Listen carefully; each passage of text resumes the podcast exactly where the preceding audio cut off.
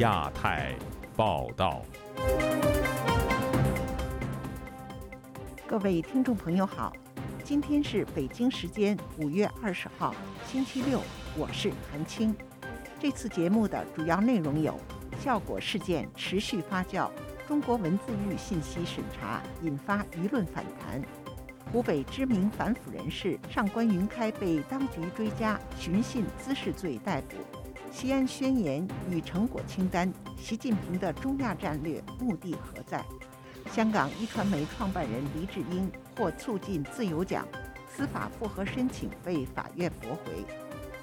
欢迎您收听亚太报道。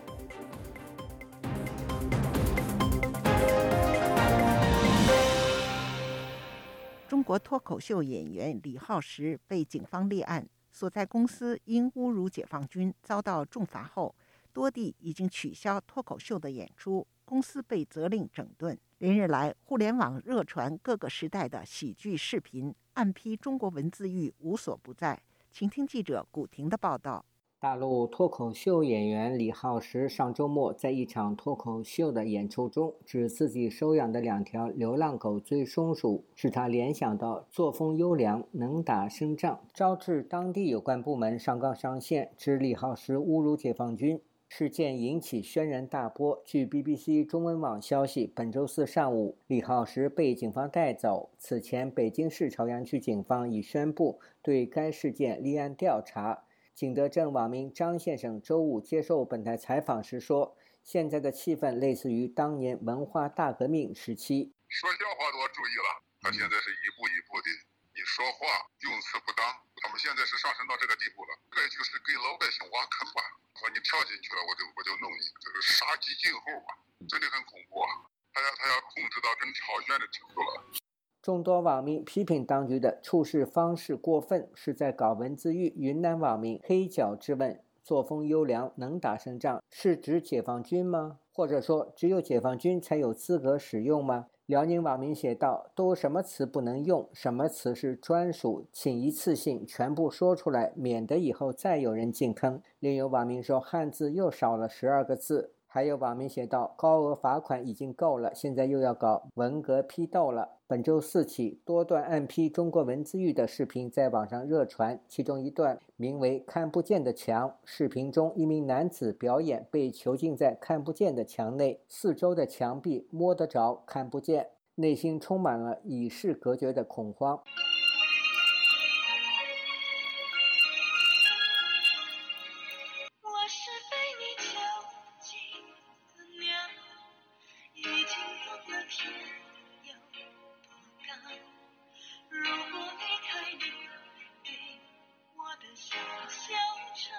歌手唱着《囚鸟歌》，我是你被囚禁的鸟，已经忘了天有多高。如果离开你给我的小小城堡，不知还有谁能依靠。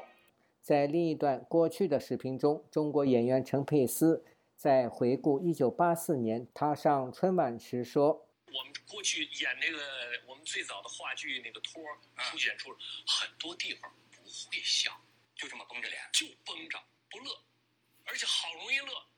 都是，不敢乐呀，不敢乐，因为什么？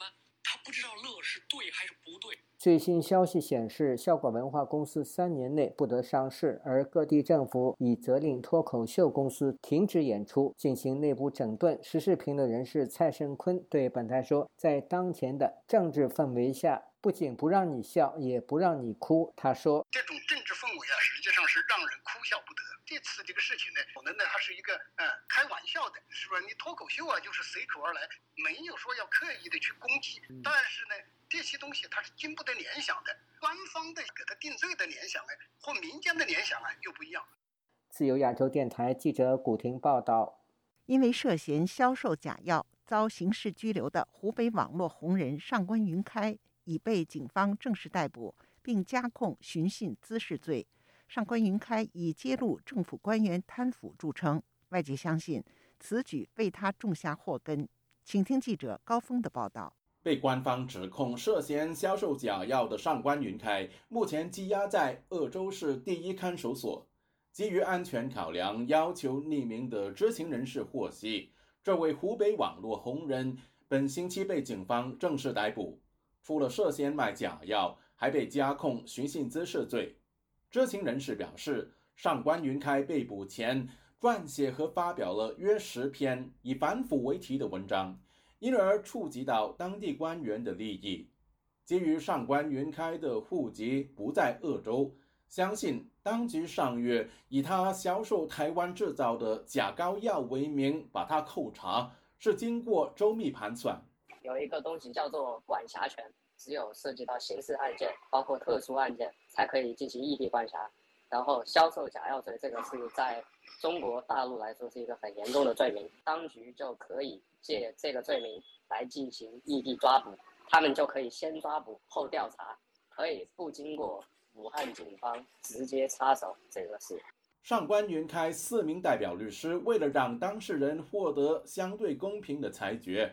正寻求把案件转到湖北以外地区审讯，为了公平起见，要求将审判的地点转移到别处位置，把它移交到一个例如他没有写过的地方，稍微相对于来说公正的审判，知道吧？因为如果说在鄂州鄂州进行审判，整个公检法体系全部都是在一把手的大权之下。上官云开涉案后，家属一度透过社交平台为他声援。知情人士透露，近期湖北当局一再向家属和律师团队强烈施压。上官云开的家属及其他的律师已经被三番五次的约谈，在审讯室里，尤其是他的家属，就说已经被胁迫两次，叫他不要再发哪些关于上官云开的文章，并且对他实实施了恐吓，并且甚至于说他已经构成犯罪，随时可能将他抓了。公开资料显示，上官云开的反腐文章曾震动湖北部分地区的官场，导致数以百计官员、黑恶分子被查处。关注事件的律师李庆亮相信，湖北当局旨在杀鸡儆猴。他写的文章，呃，造成了几百名贪官受到处分。在中国的话，这样的事情的话，一般没人会干，因为费力不讨好啊。通过这种抓一个榜样、抓一个典型，让一些有思想、有想法、有勇气的人闭嘴。据了解，武汉爆发疫情期间，上官云开曾亲自到市内多家医院了解实况，并把见闻对外分享。自由亚洲电台记者高分香港报道。五月十九号，中国中亚峰会发表《西安宣言》。官方新华社也迅速推出成果清单。中国主办的这场峰会真的是为了提高国际影响力吗？还是在和七国集团峰会别苗头呢？请听记者凯迪的报道。这次峰会为各国合作开了一个好头。周五，中国中亚峰会在西安国际会议中心举行。中国国家主席习近平在会上主持。与会的包括来自哈萨克斯坦、吉尔吉斯斯坦、塔吉克斯坦、土库曼斯坦以及乌兹别克斯坦的五国元首。会上，习近平与中亚五国元首共同签署了《中国中亚峰会西安宣言》，并通过了峰会成果清单。根据这两份文件，六国决心构建更加紧密的中国中亚命运共同体，并同意成立中国中亚元首会晤机制，峰会每两年举办一次，下届峰会将于2025年在哈萨克斯坦举行。各方还同意在重点优先合作领域成立部长级会晤机制。各方还将加强共建“一带一路”倡议同中亚五国倡议和发展战略对接等。虽然中国外交部表示，这次峰会是今年中国首场重大主场外交活动，在中国同中亚国家关系发展史上具有里程碑意义。不过，美国哈德逊研究所中国中心主任余茂春告诉本台，中国和中亚五国抱团取暖，只是显示出中国影响力弱。以下由我的同事代读。他把五个中亚经济上非常欠发达、在国际舞台上也不太重要的国家拉到一起抱团取暖，来和七国集团分庭抗礼，这显得非常可笑，也显示出中共的战略思想非常落后。余茂春指出，出于冷战思维，北京认为中国周围其他几个主要边界地段已被西方围堵，中亚是一个非常重要的突破口。此外，中国也有机会主义思想。想趁现在俄罗斯力不从心、深陷俄乌战争泥潭来趁火打劫。这次中国中亚峰会时间点正值七国集团在日本广岛举行领导人峰会之际。这次七国集团峰会两大议题，分别是对俄罗斯实施更严厉制裁，以及抵制来自中国的经济胁迫行为。据此前《华尔街日报》披露，峰会还将就共同抵制北京的经济胁迫发表共同声明。针对以上消息。中国驻日本大使馆十七号已就所谓峰会涉华消极动向向日本外务省表达严重关切。美国企业研究所高级研究员库珀告诉本台，中国在利用这次中亚峰会的机会，显示其与中亚国家的接触，以此对抗七国集团会议的消息。中国领导人想显示他们在领导世界其他国家。而七国集团只代表几个国家，并不代表全球的一致态度。这次峰会，日本还邀请了一些非成员国与会，这些国家也代表了多个区域性国家联盟。而乌克兰总统泽连斯基还将亲自与会。余茂春就此表示，七国集团的主要目的是维护世界现存秩序。从这个角度来讲，中国当然是对世界现存秩序的巨大威胁。李恒清也认为，这将是一次非常重要的重新构建世界秩序的峰会。以上是自由亚洲电台记者凯迪华盛顿报道。本周五，香港高等法院驳回了一传媒创办人黎智英有关聘请英国律师代理他被控违反国安法案件的司法复核申请。外界认为，当局此举对国安法削弱香港法治具有标志性意义。请听记者经纬的综合报道。华盛顿智库卡托研究所十九日授予黎智英二零二三年度米尔顿·弗里德曼促进自由奖。该机构在颁奖声明中指出，这位直言不讳批评中国政府的民主倡导者在监狱中被拒绝保释，面临的指控可能会让他在监狱中度过余生。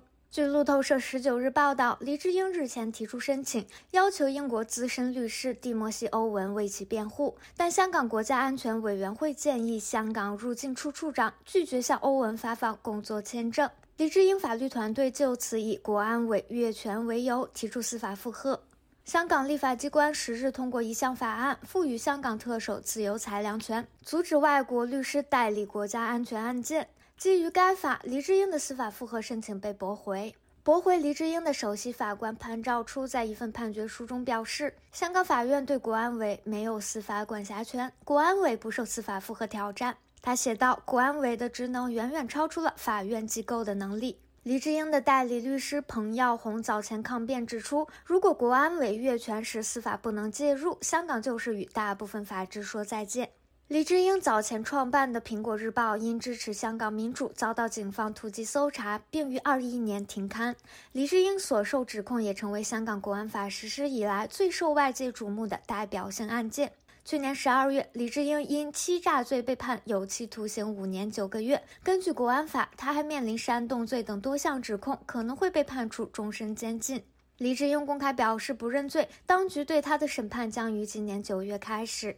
针对黎智英获奖，香港自由委员会基金会主席马克·启福德在一份声明中批评香港政府上述举动。他说：“今天的香港没有正当程序，也没有法治。中共撕毁了基本法，并继续镇压仅存的一点自由。我们将继续追踪最有资格获得该奖的黎智英案，以促使我的同事获释，并恢复香港媒体的地位。”自由亚洲电台记者经纬综合报道。台剧《人选之人造浪者》是一部讲述台湾政治人物的故事，并涉及性骚扰、同性伴侣等内容。上线后火速登上台湾网飞热门排行榜冠军，但是这部台剧却在中国大陆遭到豆瓣网除名，这其中的原因是什么呢？请听记者黄春梅的报道。人选之人造浪者剧情主线围绕总统选举的政治幕僚发展，女主角为出轨的议员，遭遇女性从政的困境、职场性骚扰、同婚、多元家庭等议题，成功的在两岸掀起话题。虽然人选之人被豆瓣除名，在中国的网站看不到任何的影评。然而，微博里看到不少网友热切的抒发自己的观后感。有人写下：“那个世界好遥不可及，看的人有一种生长在牢笼里窥探外面蓝天的感觉。”虽然构建了一个中文的乌托邦，但是可以确定的是，繁中确实比简中跨进了不止一个 level。来自成都嫁到台湾的女权作家上官乱在其个人有管频道指出，人选之人强大之处在于只用八集说了几件非常重要的事。除了民主有纠错机制之外，政治人物永远要放软身段，傲慢才会使人犯错。民主不是不犯错，而是可以真正的纠错。选举核心也不是攻防，而是让每一个参与者都真诚的面对自己，接受。最广泛的解释。博主爬姐在线在新浪网评论写道：“不难猜到，此剧会因为主题背景而被豆瓣除名。他们用着我们的母语，讲述着一些非常正常的话语，但我们仍感到震撼。在母语语境下听到那些话，真的很震撼。”曾经是政治幕僚出身的吴昆玉，离开政治圈后，曾经出演台湾首部政治连续剧《国际桥》牌社》。他提到。国际桥牌社想在串流平台上架，却屡屡碰壁。他说，题材触碰台湾前总统李登辉不收，碰到台海危机平台还是不收。他开玩笑的说，连造反的机会都没有，都是侧面一点，他没有碰到两岸的，没有碰到敏感的，那这个政治呃根本政治价值，什么民主威权这种争辩。银川大学广播电视学系主任杜胜聪解读人选之人在中文世界凸显的价值所在，对于不同议题都可以进行探索、探索啊，对不同价值都可以想办法去跟他对话，甚至冲撞。华人圈里头，现在只剩下台湾有这种东西。除了《人选之人》外，疫情期间的《想见你》，包括近期的《模仿犯》《不良执念》《清厨师》等台剧，都受到对岸的关注。台剧是否在中国掀起了一波复兴浪潮？杜胜聪认为，从量变到质变要有一定程度的比例原则。吴坤玉则表示，中国的管制把陆剧土壤给封死，给了高度创意的台剧一定成长空间。然而，也因为禁令的紧箍咒，就算台剧受到中国观众的喜爱，一道命令下来就给封了。台剧要在中国抬头，不是件容易的事。自由亚洲电台记者黄春梅，台北报道。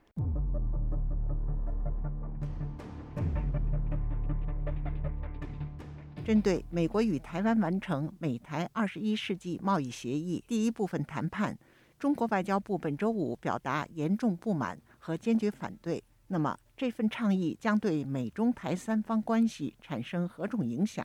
台湾是否有望以此降低对中国经济的依赖？请听记者唐媛媛的报道。美国贸易代表办公室日前宣布，美国与台湾已经完成第一部分美台二十一世纪贸易倡议谈判，这将为美台中小企业间的经济互动与投资拓展空间。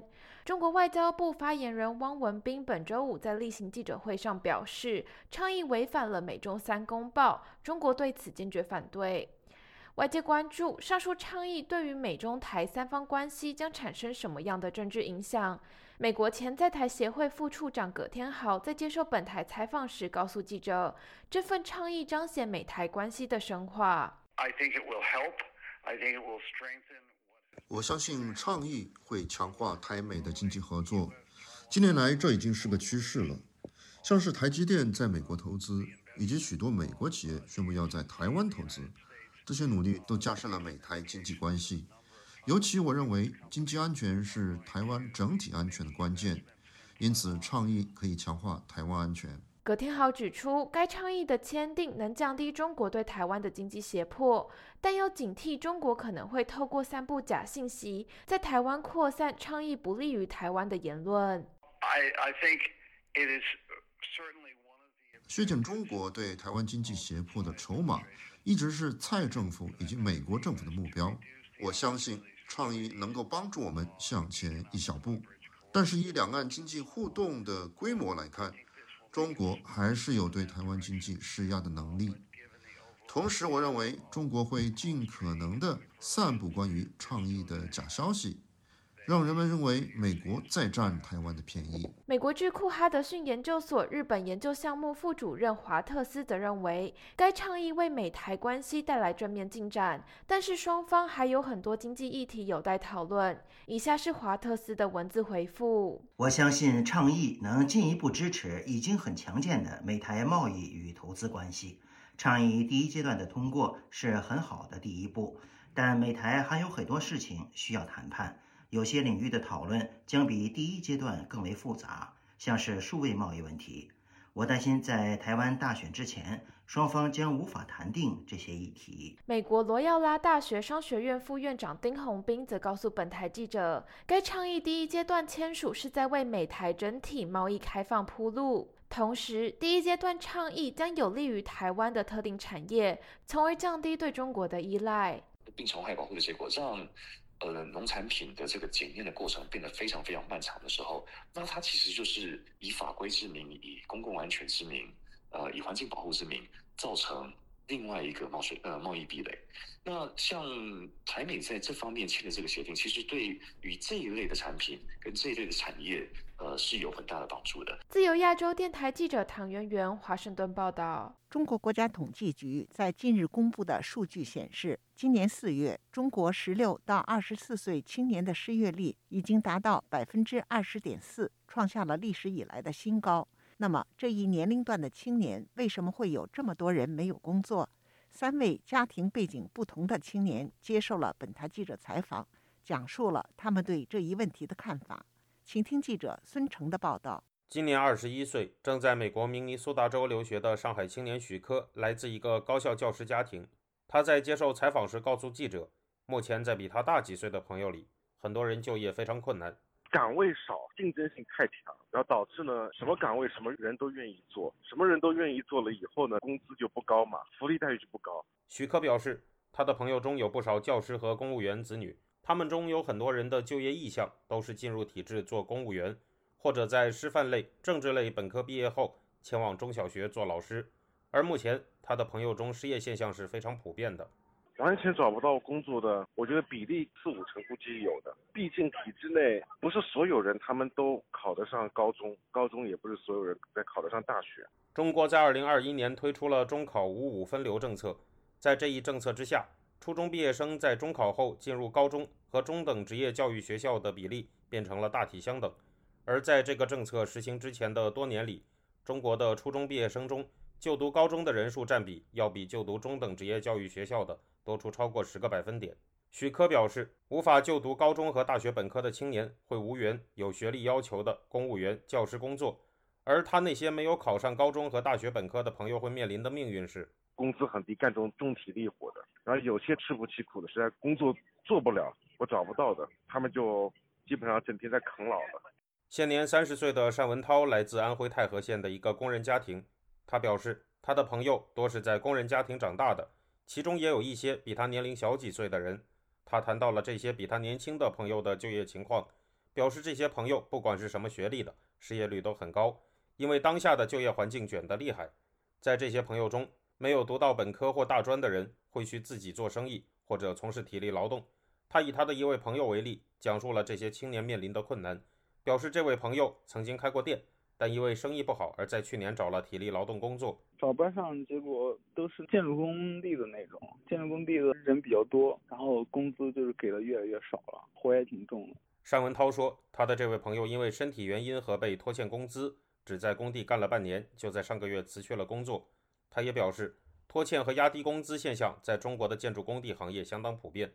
另一方面，在谈到出自工人家庭的青年是否存在躺平啃老、不找工作的现象时，单文涛根据他所观察的情况说道：“这种躺平只能出现在家庭情况比较好的人中，许多打工者家庭出身的青年则承担着更多的家庭经济压力。也有一些人已经成年，没法躺平。”他说：“尽管现在工作很难找，但他的朋友们依然在努力的找工作。”然后就没办法，他们其实我感觉也不想上班，但是实在就没办法。自由亚洲电台记者孙成，旧金山报道。香港政治漫画家尊子在报章连载四十年的漫画专栏突然被停刊，引起各界关注。尊子接受本台专访，承认政治压力使漫画停刊，形容香港的改变比预期更快，规管更严格。请听记者陈子飞的报道。香港政治漫画家尊子在《明报》的四十年历史专栏突然被叫停。尊子接受本台专访时回应事件，他承认是因为政治压力让尊子漫画被叫停。当然系政治压力大家都睇到啦，就唔会因为个稿费。当然是政治压力，不会是稿费太低使我不再继续画。这次很明显与政治形势有关，而要停刊专栏。政府发生警告、报管等，在他们没有任务时会放得比较松，但在紧的时候便动辄得救。在微小的事也会用放大镜放大看，任何事都可以入罪。对于他在公共图书馆架下的作品在尊南停刊后，同时被下架，会否担心被扣上犯管法的帽子？尊子表示，现在难以对前路做出判断。觉得呢啲嘢对个社会或者对对人有影响嘅他们觉得这些书对社会或人有影响，不想大众受到影响，才有这样的行动，就想大力的做清洗和清擦。例如司徒华根本不可能会犯安法，人已经不在了，还要把他的书下架，并没有道理。对我们在被禁书名单上的人，当要告你的时候。你再温和也没有办法脱逃，此时很难做判断，当局是否会有进一步的规管。香港的政治漫画、中国的脱口秀都成为当权者打压的对象。曾子认为，问题是在于官方难以接受权威被讽刺和挑战。漫画唔系问题，不过系讽刺个问题。漫画不是问题，问题在于讽刺的手法，与讽刺有关的，他们都难以接受。因为他们要建立自己的形象或权威性，变相所有的搞笑和笑话，或者引起他们被取笑的事，他们都想尽量减至最少，以讲道理的方式处理。他们会嫌太烦或效果太慢，及时采用的手段，在一般人中看起来很粗暴，但这样粗暴都可以被人接受。往后可以继续粗暴下去。每年的六四纪念，尊子都会以此为主题。但他在主流媒体唯一的专栏，在今年六四之前被停刊。尊子六四漫画是否已成为绝响？尊子这样回应：在六四这个艺术啦，过往嚟讲，多然系都。在六四这件事，以往当然是尽可能去做，现在觉得危险度是高了很多。其实不在话也是反映现实很好的标志。例如，这个人年年都画，像维园每年都烛光晚会，突然间没有了，国际都会关注。不在画之后，大家可以统计有多少年没有六四主题的漫画，这段留白的时间是很强的历史记录。用漫画陪伴香港走过四十年，在尊子眼中，那段时间是香港最黑暗的时代呢。尊子表示，他会留在香港陪大家经历未来。孙子第一幅的漫画是以中英谈判为主题，回望四十年，孙子表示，香港依然是当年漫画当中被操控的纸鸢，对自己的前途和去向都没有话语权。就亚洲电台记者陈子飞报道，节目最后，我们再来关注一下最近发生的热点事件。综合消息，路透社五月十九号独家披露，曾被中国当局在三月下旬突击调查的美国咨询公司美思明智。部分驻香港员工已撤离。两位知情人士表示，由于中国警方调查的不确定性，美思明治为了确保员工安全，在过去几个月已撤离多名驻香港的员工，包括调查员和香港办事处的负责人。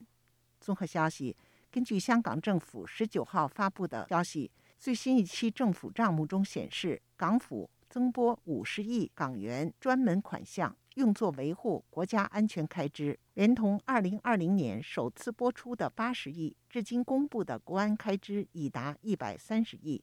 综合消息，台湾陆委会5月19号下午发布新闻稿，台湾人林有诗担任中共全国人民代表大会第十四届代表，涉及违反台湾地区与大陆地区人民关系条例规定，裁处50万元新台币（约合11.4万元人民币）的罚款。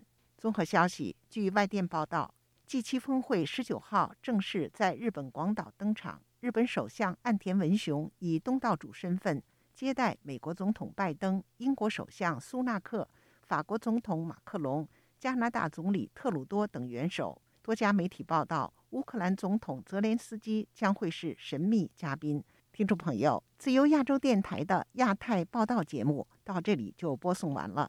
感谢您的收听，我是韩青，我们下次节目再会。